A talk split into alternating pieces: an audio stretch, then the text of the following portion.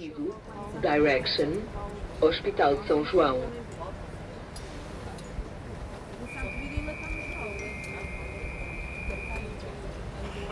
Anda! Aproveita a boleia porque o Porto Ouvido começa agora. Porto Ouvido. Há muito no Porto para ouvir. Segunda-feira e os sons do Porto estão de volta. Prepara as tuas castanhas e fica a conhecer novas histórias nos próximos 11 minutos. Eu sou a Joana Lima e hoje vens comigo.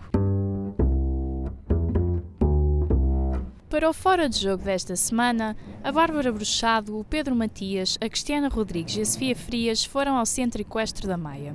A equitação é uma forma de tratamento para muitos tipos de doenças. É caso para se dizer que um bom galope é a cura para todos os males. Um desporto em que não precisas de bola, espada ou qualquer outro objeto. O que existe é uma relação entre homem e cavalo, que se torna perceptível aos olhos do público. No centro equestre da Maia, os cavalos são vistos como pessoas. Quem nos conta é Rui Pinheiro, um funcionário do centro. Eu tenho aqui 40, quase 60 cavalos, eu monto todos e não são todos iguais. Um monte de cavalos de competição, corrida, salto, salto, corro, não é tudo igual. Um cavalo nunca está bem, é tipo uma, um cavalo, como eu vou explicar, é tipo uma pessoa, só não fala. O resto é igualzinho. E tal como as pessoas, os cavalos não são todos iguais. O centro da Maia está cheio de diversidade. Eu tenho aqui cavalos de competição, tenho cavalos soltos, tenho cavalos de passeio, tenho cavalos de atreleiros, tenho tudo.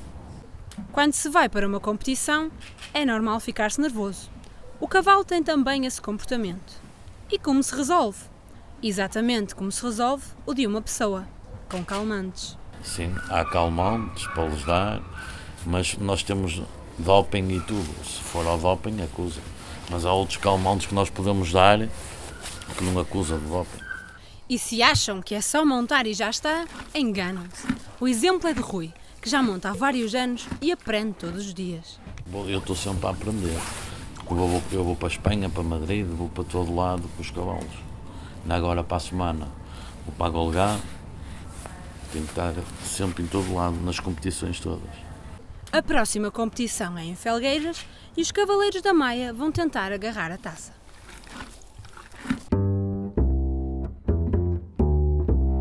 A Karina Lopes, a Salomé Santos e a Mariana Marques contam a história da Bernardino Francisco Guimarães. Nesta loja de ferragens também se vendem coisas menos duras de roer. Pois é, desde o ano passado que aqui há também um café, o Pátio Bom Jardim. Curioso? É hora do antigamente aqui.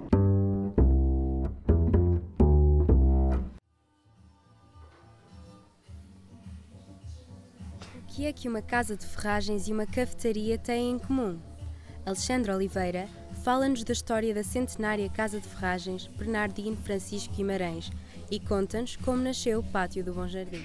A Casa de Ferragens foi fundada por um tio do meu avô, era uma loja de ferragens tradicional que funcionava aqui na Baixa. A loja foi sempre, esteve sempre nas mãos da nossa família.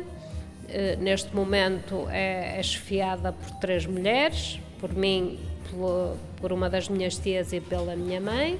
Mas na altura da crise económica e na altura em que a Baixa começou a ter menos gente, pronto, sofreu um pouco com essa, com essa situação. Perante os desafios, o negócio foi atrás das tendências de mercado. Sem perder o espírito original do espaço, foram feitas remodelações. Estendendo à parte da decoração, integrada também no negócio das ferragens, à parte da decoração, algum artesanato, uma vez que as nossas ferragens são essencialmente artesanais, eh, móveis em segunda mão, velharias e, por fim, há um ano a esta parte, alargamos o espaço também a uma cafetaria para completar e diversificar ainda mais o negócio. Mas o que era antigamente a zona da cafetaria? Era uma zona de armazém, onde havia muito estoque de material, porque antigamente o mercado e o comércio funcionava de uma forma muito diferente do que é hoje, não é? Importava-se muito material, havia muito material em estoque e os armazéns estavam cheios sempre. Uma sugestão dos clientes marca o nascimento de um novo conceito para a loja. E o pátio exterior era utilizado para encontros de família, almoços de família, ao fim de semana, etc.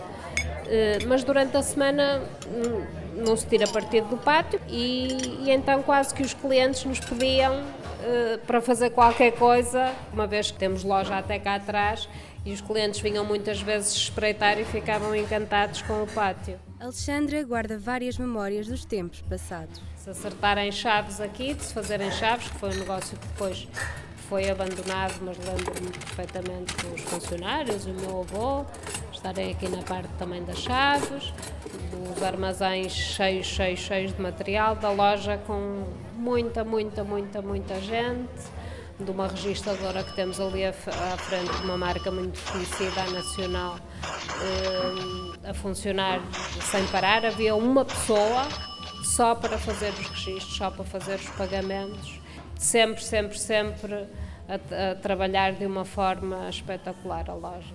Quem costuma visitar o espaço? O nosso cliente é mais português, portuense, a trabalhar aqui no Porto e aqui na proximidade. Claro que os turistas também nos visitam, eh, pronto, tem horários diferentes, não é? Mas, mas o nosso cliente, felizmente, é, é nacional, sim.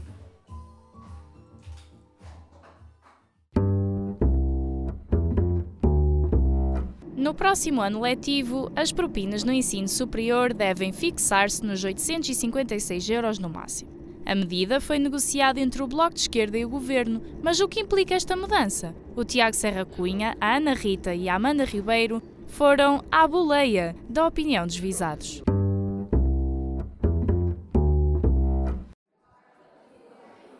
Esta semana, o Porto Ouvido foi à boleia da redução do valor máximo das propinas, medida presente na proposta de Orçamento de Estado para 2019.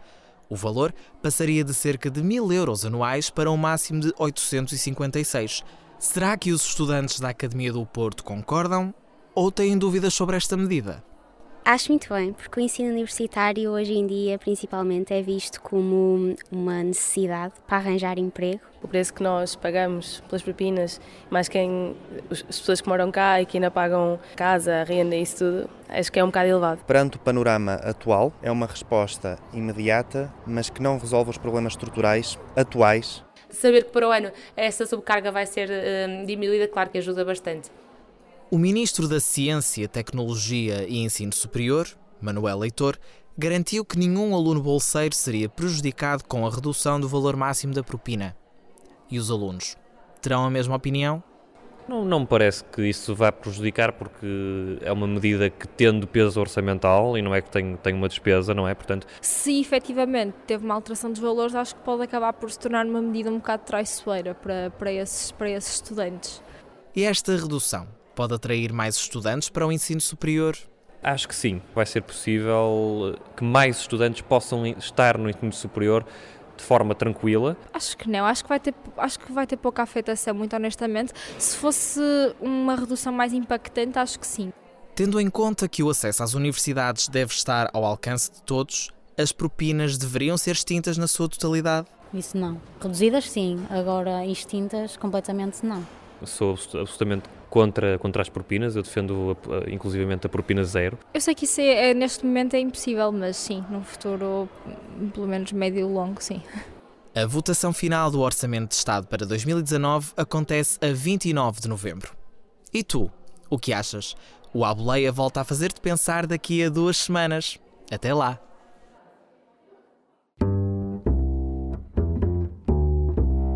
O português desta semana traz-te uma nova expressão a Sara Pires, o João Coraceiro, a Júlia Pedrosa e a Marta Monteirinho puseram os portuenses à prova com uma expressão no mínimo desafiante.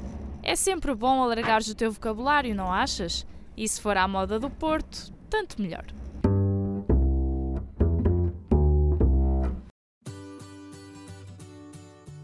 Olá, está na altura de te apresentarmos mais uma expressão típica do Porto, desta vez uma um pouco desconhecida. Ora, vamos lá! Sabes o que é mandar uma ultralitada direto à caixa dos fusíveis? Não, filhinho, não conheço. Não, não sou muito de dizer essas coisas. Ah, esse por acaso não sei. Vá lá, é só pensares como um verdadeiro portuense e já vejo que não é muito difícil.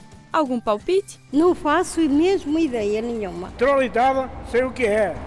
Agora o, o, não, vou, não vou dizer o que é. Ah, é um gajo dar uma troçada na cabeça. Palpite daqui, palpite dali e ficamos cada vez mais perto. Uma caçada na cabeça. É mandar uma chapada na cara, assim bem dada, que era o que acontecia muitas vezes.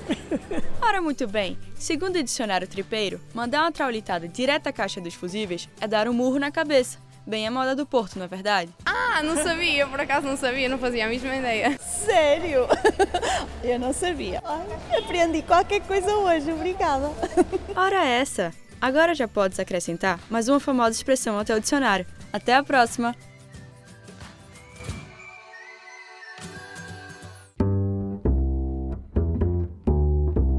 Chegamos ao fim, mas a curiosidade pelas histórias da Invicta mantém-se. Para a próxima semana, junta-te a nós e deixa-te levar. Já sabes, a nossa terra à vista é o Porto ao nosso ouvido. Porto Ouvido. Há muito no Porto para ouvir.